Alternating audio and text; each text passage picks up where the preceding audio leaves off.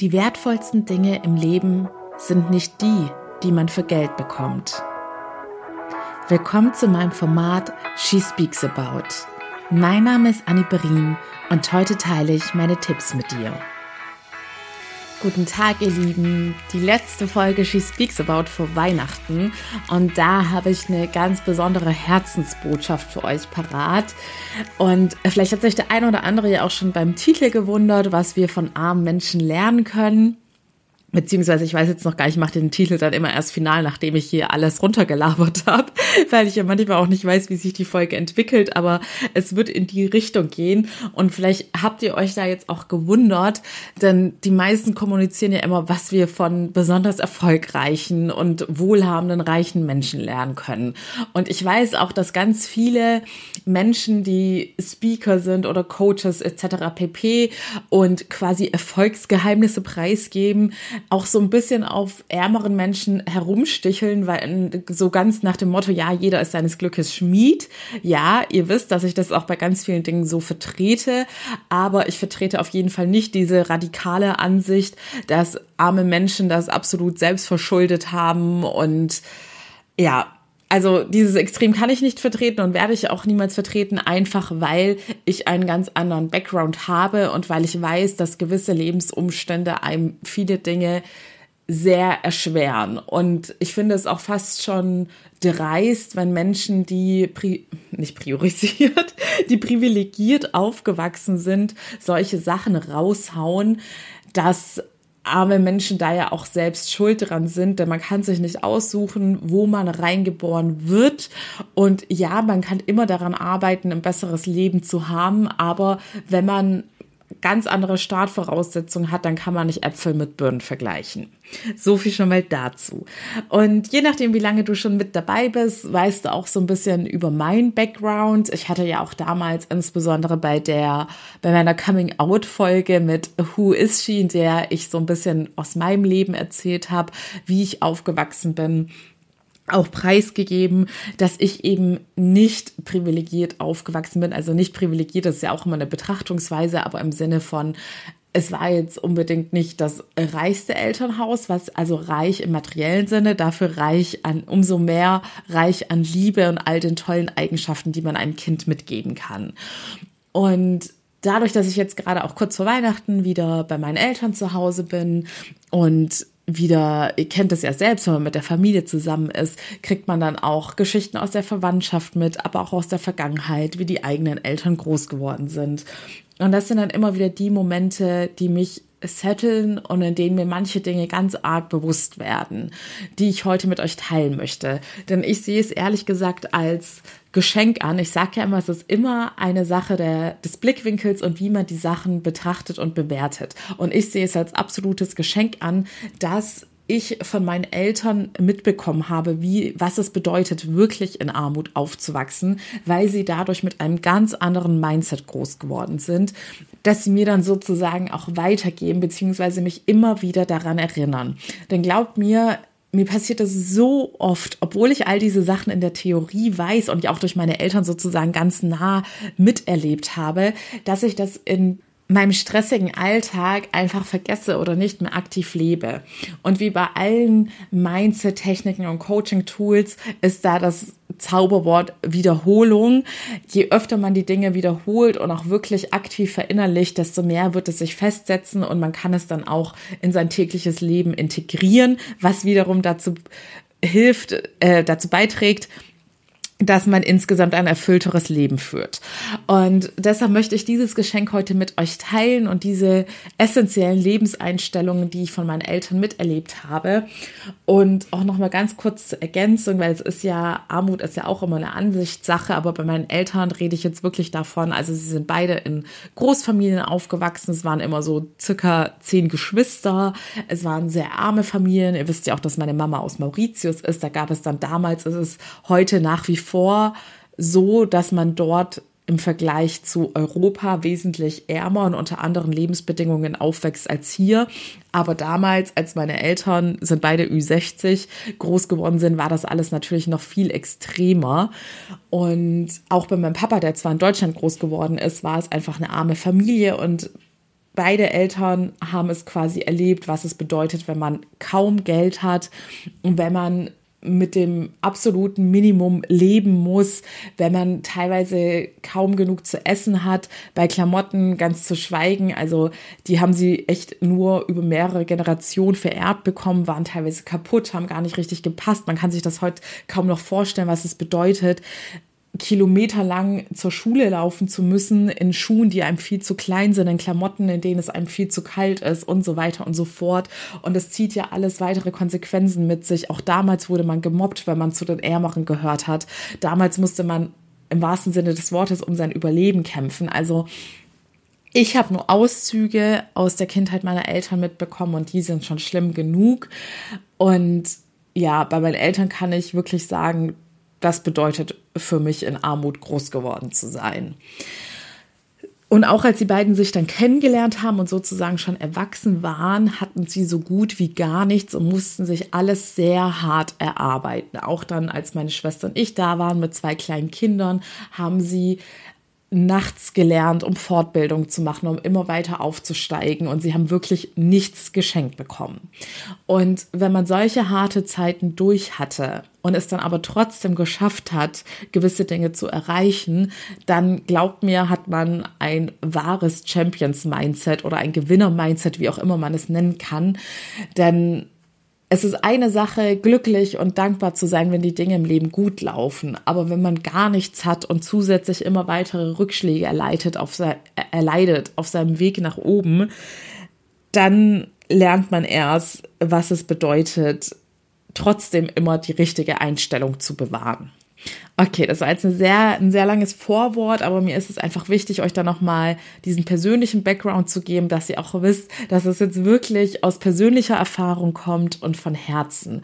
Denn so viele psychologische Studien es auch geben mag, ich muss sagen, ein, ich sage ja auch immer, meine persönliche Erfahrung hatte mich persönlich auch am meisten gelehrt.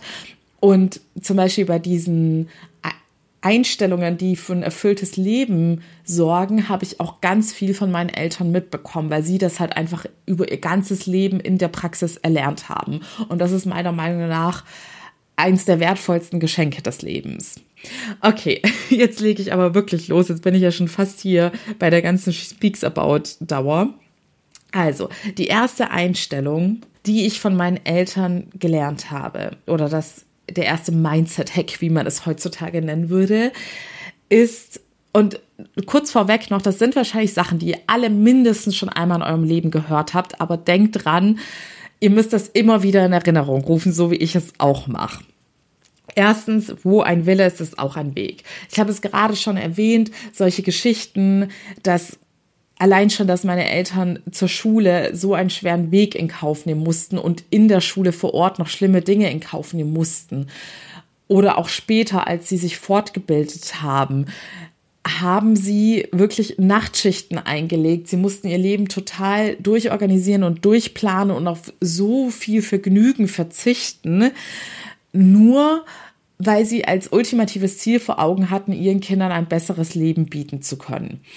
Und dass äh, all diese Beispiele, die sie durchlebt haben, haben mir nochmal verdeutlicht, dass man aufhören muss, immer Ausreden zu suchen. Wenn man ein ganz konkretes Ziel vor Augen hat und zu 100 Prozent dafür brennt, dann wird man immer einen Weg finden, auch wenn er länger dauert und auch wenn man mehr Hindernisse überwinden muss. Aber wenn man diese Willenskraft hat, dann wird man auch alles im Leben schaffen können.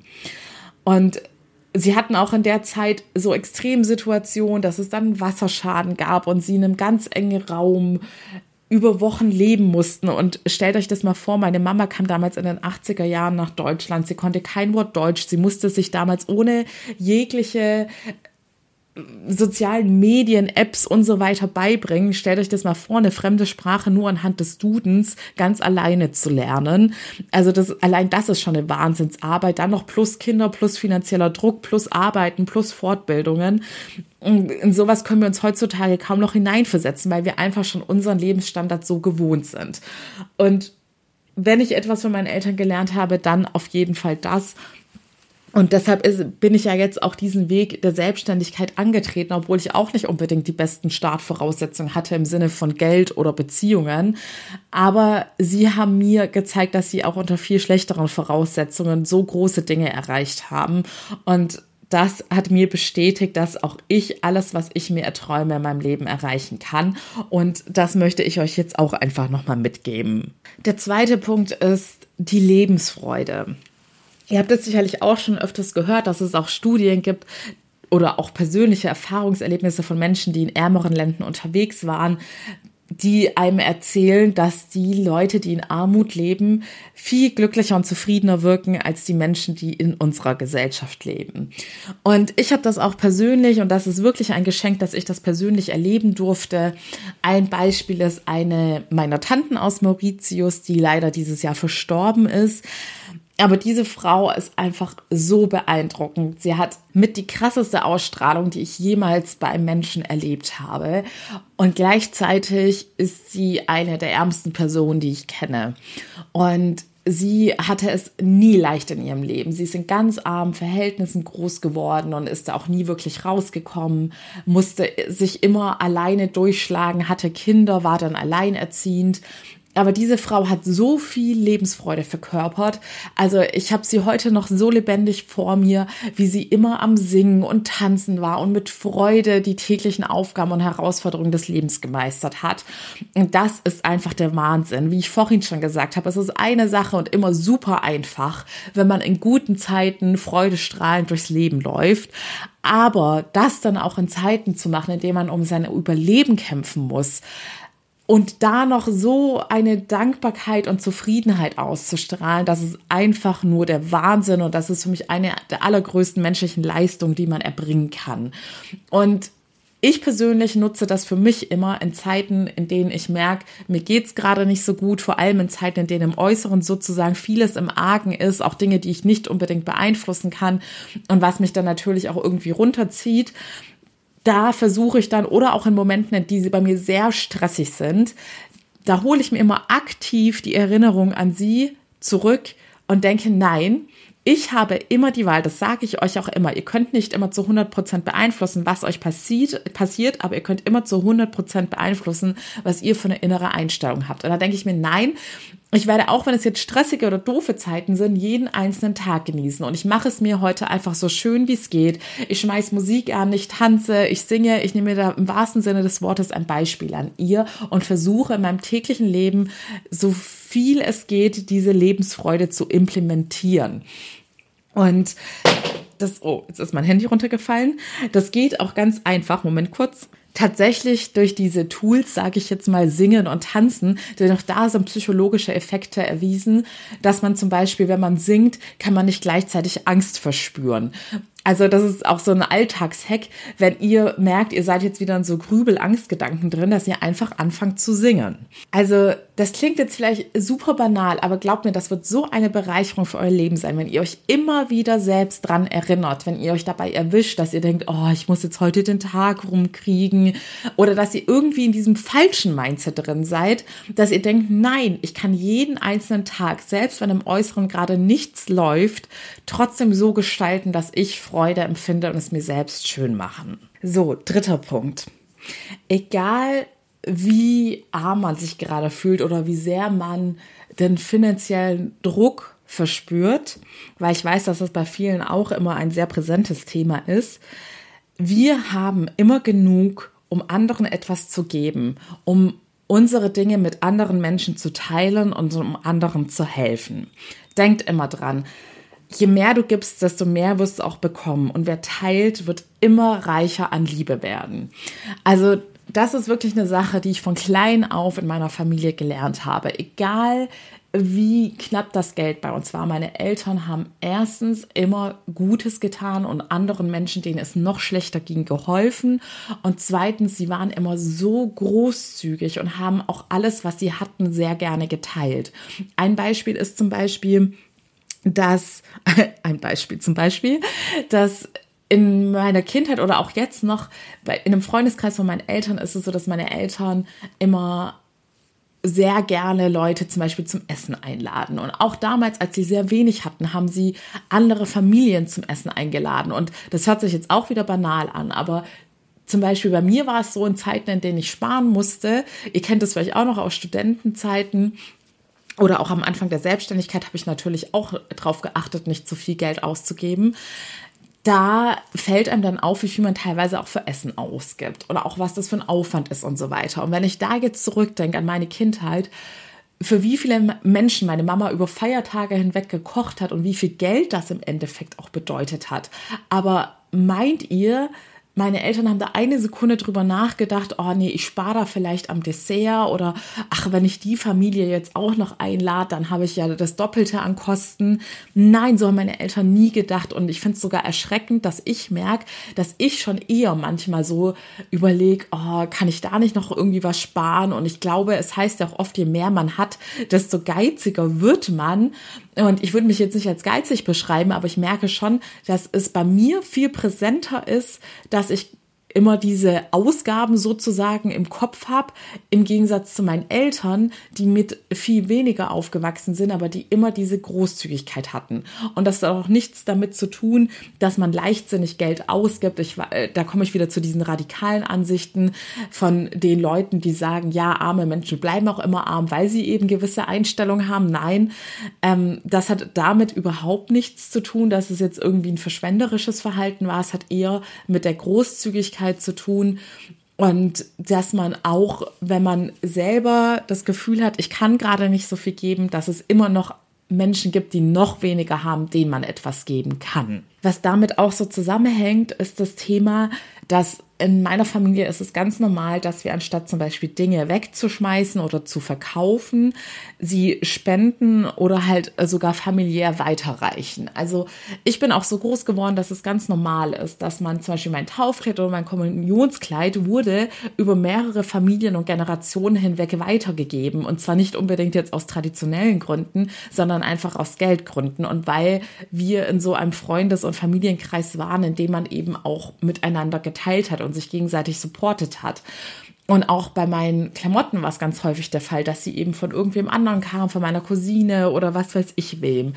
Und das finde ich auch überhaupt nicht schlimm. Und auch heute handhaben wir es noch so, denn ich habe nach wie vor Familienmitglieder, sowohl in Deutschland als auch auf Mauritius, denen es immer noch nicht so gut geht, finanziell gesehen. Und auch da ist es noch ganz normal für uns, dass wir uns untereinander helfen und unsere alten Dinge weiter verschenken, anstatt sie jetzt einfach zu verkaufen oder manche schmeißen sie auch eben weg, weil sie die Dinge gar nicht mehr zu schätzen wissen. Und da wäre ich auch schon beim vierten Punkt, der damit auch irgendwie zusammenhängt, nämlich das Loslösen von materiellen Dingen. Das Eingangszitat sagt das ja und ich hoffe, dass dieser Fakt ist auch mittlerweile jedem klar, dass das eigentlich Wertvolle im Leben nichts ist, was es zu kaufen gibt. Das Wertvolle sind die zwischenmenschlichen Beziehungen, die Liebe, die Erlebnisse, die wir haben, wie glücklich und erfüllt wir uns fühlen und nichts, was man sich in materieller Form kaufen kann. Und da merke ich dass tatsächlich diesen positiven Einfluss von meinen Eltern, dass mir materielle Dinge eigentlich nichts bedeuten. Ihr habt es gerade live mitbekommen. Mein Handy ist runtergefallen und das hat jetzt nichts mit mangelnder Wertschätzung zu tun. Es ist eher so, dass ich bei einem Handy zum Beispiel nur darauf achte, dass es funktioniert. Mir sind da Marken, Schnurz, Pieps egal, mir ist es auch egal, wie es aussieht. Und deshalb habe ich eben auch ein Handy, das, weil es mir öfter so runterfällt, da nicht gleich kaputt geht. Und ich muss sagen, ich bin happy, dass ich diese Eigenschaft habe. Ich war auch immer, schon immer nicht markenaffin, obwohl ich im Marketing gearbeitet habe, weil materielle Dinge mir einfach schnurzpieps egal sind. Ich habe es ja auch schon bei den Klamotten erwähnt.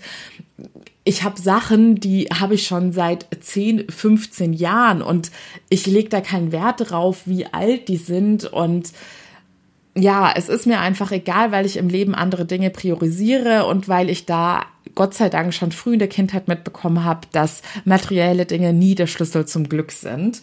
Und falls es bei euch anders ist, weil sowas ist auch ganz stark von unserer Prägung in der Kindheit abhängig, dann denkt doch mal bitte drüber nach, wie kurzfristig das Glück ist, wenn man etwas neu gekauft hat und wie langfristig das Glück ist, wenn man eine lebensbereichernde Erfahrung hatte, eine zwischenmenschliche Erfahrung oder ein, eine schöne, ein schönes Erlebnis, dass man etwas unternommen hat oder dass man einfach innerlich glücklich und zufrieden ist, was meiner Meinung nach das allerwertvollste Geschenk dieser Welt ist. Auch hier nochmal an alle, die Kinder haben, weil ich weiß, dass ja auch vor allem heutzutage dadurch, dass alle beruflich so krass eingespannt sind, die Kinder dann oft auf der Strecke bleiben und die Liebe mit materiellen Dingen kompensiert wird.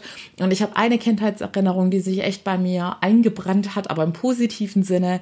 Es war ein Geburtstag, da erinnert sich meine Schwester vielleicht auch noch dran. Ich war vielleicht sechs Jahre alt in der Grundschule und es war damals schon üblich, dass Kinder so ein bisschen, ja, nicht geprahlt haben. Kinder machen das ja nicht unter irgendeiner bösen Absicht, aber das Kinder dann gerne erzählt haben, was sie so geschenkt bekommen haben zu allen möglichen Feiertagen. Und glaubt mir, in meiner Kindheit war es auch schon üblich, dass Leute irgendwie schon zu Ostern die größten Geschenke bekommen haben, an denen ich dann halt eine kleine Schokolade bekomme, was auch völlig fein war. Und es war ein Kindergeburtstag und ich weiß auch noch, dass meine Mama uns damals auch erklärt hat, dass wir eben halt nicht die allertollsten und neuesten Spiele und was weiß ich was was es da damals alles schon gab, immer geschenkt bekommen können, sondern dass es dann halt manchmal vielleicht nur Kleinigkeiten sind, die dann aber von Herzen kommen.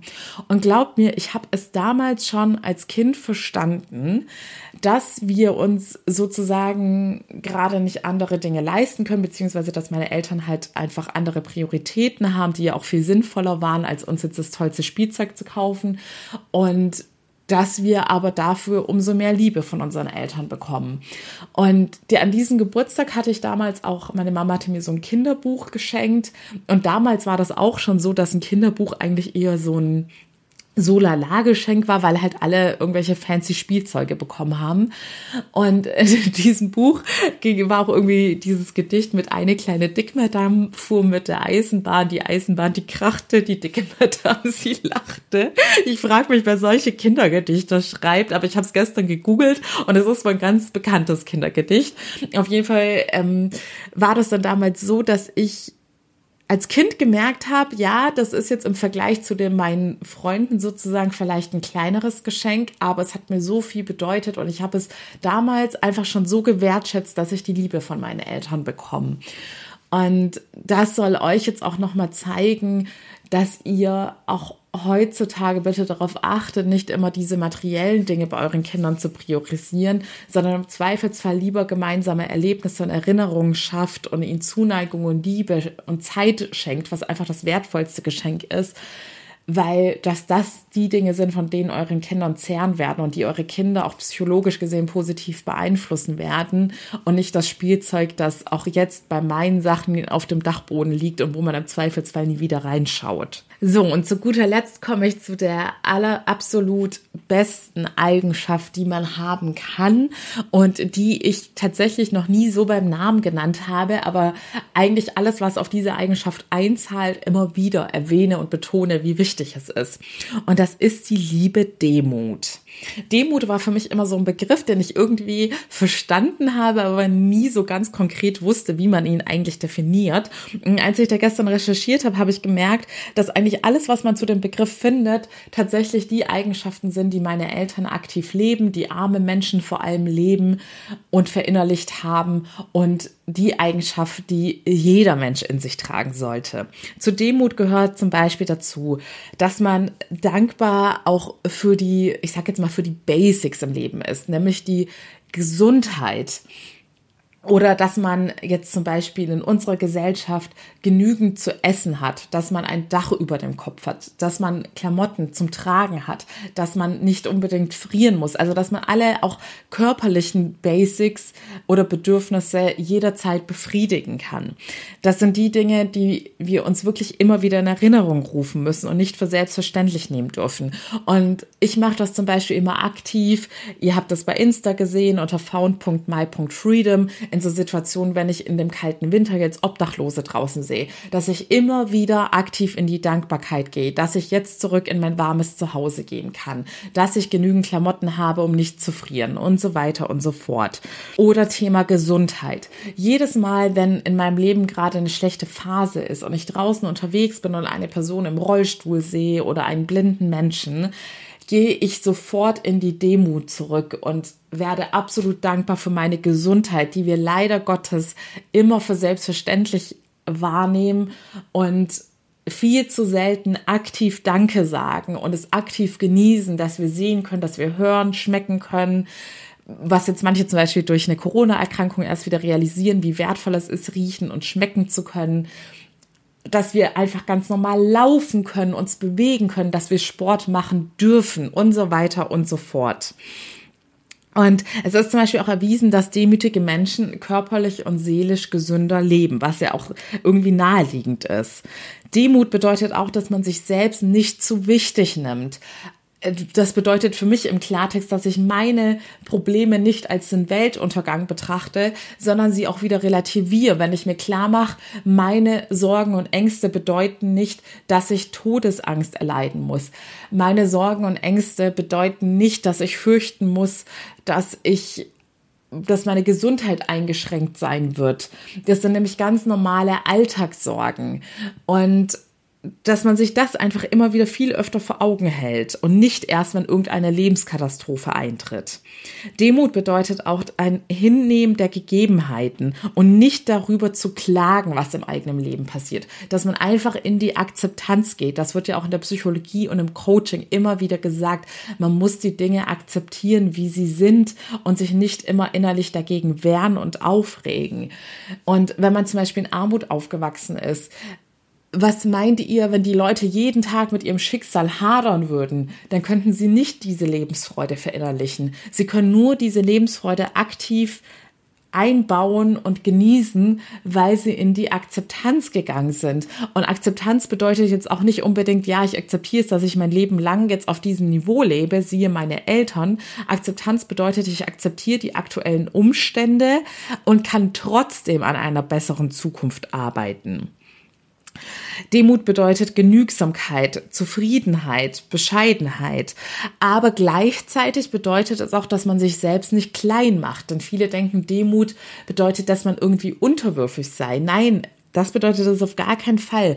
Auch hier ist es quasi wieder die richtige Balance finden dass man sich selbst nicht so wichtig nimmt, aber auch nicht irgendwie anderen Menschen gegenüber unterwürfig ist. So, ich glaube, wenn ihr diese Folge, wenn ihr aufmerksam zugehört habt und euch die wichtigsten Punkte mitnimmt, dann habt ihr schon wesentliche Glücksgeheimnisse, nach denen ganz Google durchforstet wird und nach denen schon immer geforscht wird. Wenn ihr diese Eigenschaften verinnerlicht, und das ist ja immer diese Kunst, weil ich ja auch selbst nach wie vor immer weiter daran arbeite, solche Dinge aktiv einzubauen und zu leben, dann habt ihr schon einen ganz großen Schritt zum richtigen Mindset getan. Und deshalb gebe ich euch auch den ungewöhnlichen Tipp mit, weil ich weiß beim Umfeld, das sage ich ja auch selber, wenn man sich mit Leuten umgibt, die sogar schon über einem stehen sozusagen, und ich sage jetzt nicht über einem im materiellen Sinne, sondern über einem im Mindset-Sinne, dass sie schon aktiv Dinge leben, die gut sind, dann ziehen einen diese Menschen auch hoch. Aber weil ich mich jetzt auf das Mindset und nicht auf den materiellen Wohlstand beziehe, empfehle ich euch, vor allem wenn ihr privilegiert aufgewachsen seid, euch auch mit Menschen zu umgeben, die es schwerer hatten und die quasi von klein auf dieses Mindset antrainiert bekommen haben. Also ich rede jetzt von den Menschen mit Kämpfernatur, die all diese Eigenschaften, von denen ich euch jetzt er erzählt habe, verinnerlicht haben und trotzdem an einer besseren Zukunft arbeiten. Denn meiner Meinung nach braucht man, je schlimmer deine Ausgangssituation ist, desto ein krasseres Mindset brauchst du, um da rauszukommen. Und deshalb bewundere ich auch am meisten die Leute, die es am schwersten hatten und es trotzdem geschafft haben. Was jetzt hoffentlich auch nochmal ganz arg deutlich geworden ist, im Leben, deine Lebensqualität steht und fällt mit deiner inneren Einstellung die du immer zu 100 Prozent ändern und beeinflussen kannst, auch wenn es etwas Arbeit und Disziplin bedeutet. Und auch hier möchte ich nochmal mein 30 Tage Coaching-Programm erwähnen. Du, wie gesagt, 30 Tage nicht davon abschrecken lassen. Du kannst es in 30 Tagen durchführen, aber du kannst es auch in mehreren Monaten durchführen. Allzu lange würde ich aber nicht sagen, weil ihr wisst, wenn man nach ein paar Wochen oder Monaten Dinge nicht in Angriff genommen und erledigt hat, dann wird man es auch nie machen. Aber was ich jetzt damit sagen wollte ist, da trainiere ich dich darauf hin, das richtige Mindset in jeder Hinsicht zu verinnerlichen und in dein Leben zu integrieren. Und da ist der erste Schritt immer alles, was du jahrelang falsch abgespeichert und als Gewohnheit in dein Leben implementiert hast, aufzulösen. Und ich habe es wirklich so konzipiert, dass man jegliche Strategie, die erprobt und empfohlen ist, auch so anwendet. Also ich habe wirklich einen Mix aus allen möglichen Sachen, die weltweit praktiziert werden, genommen und die meiner Meinung nach in der Praxis auch am besten funktionieren, damit du es schaffst, alles Alte und Belastende aufzulösen und alles Neue super Schritt für Schritt aufzubauen, um es ganz einfach zu sagen. Aber ich werde es natürlich auch alles ganz detailliert in dem Programm und anschaulich erklären und zusätzlich gibt es auch die Möglichkeit, viermal persönlich mit mir in Kontakt zu treten und ganz individuelle Ratschläge von mir zu erhalten.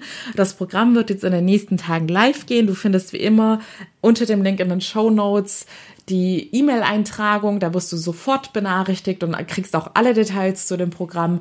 Und ansonsten werde ich natürlich im Podcast nochmal erzählen, wann es live geht. Das 1 zu 1 Coaching kannst du aktuell noch das kostenlose Erstgespräch buchen. In Zukunft werde ich es nur noch unter Bewerbungen laufen lassen, weil ich einfach nicht mehr so viel Zeit habe und im 1 zu 1 Coaching wirklich jeden so gut es geht rund um die Uhr betreuen möchte. Egal welchen Weg du für dich wählst, lasse dein Mindset nicht unberührt. Werde dir bewusst darüber, was du schon für negative Glaubenssätze und Einstellungen jahrelang in dir verinnerlicht hast und geh dieses Thema aktiv an, denn glaub mir, das ist der einzig wahre Schlüssel zum Glück.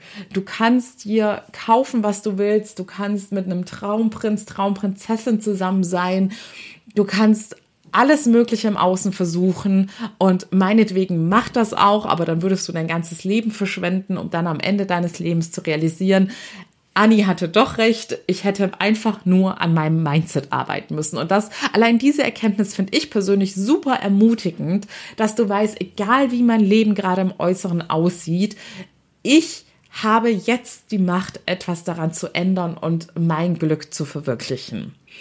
In diesem Sinne, ihr Lieben, wir hören uns hoffentlich morgen wieder. Ich habe auch überlegt, mache ich jetzt über die Feiertage Shorties oder nicht. Aber weil ich weiß, dass sich manche auch über die Feiertage langweilen oder gerade die Feiertage dafür nutzen, sich selbst mal ein bisschen mehr Zeit zu schenken, möchte ich auch da wertvolle Tipps mit euch teilen. Und deshalb hören wir uns hoffentlich auch morgen an Heiligabend wieder bei meinem Shorty. Bis dahin alles Liebe, eure Annie.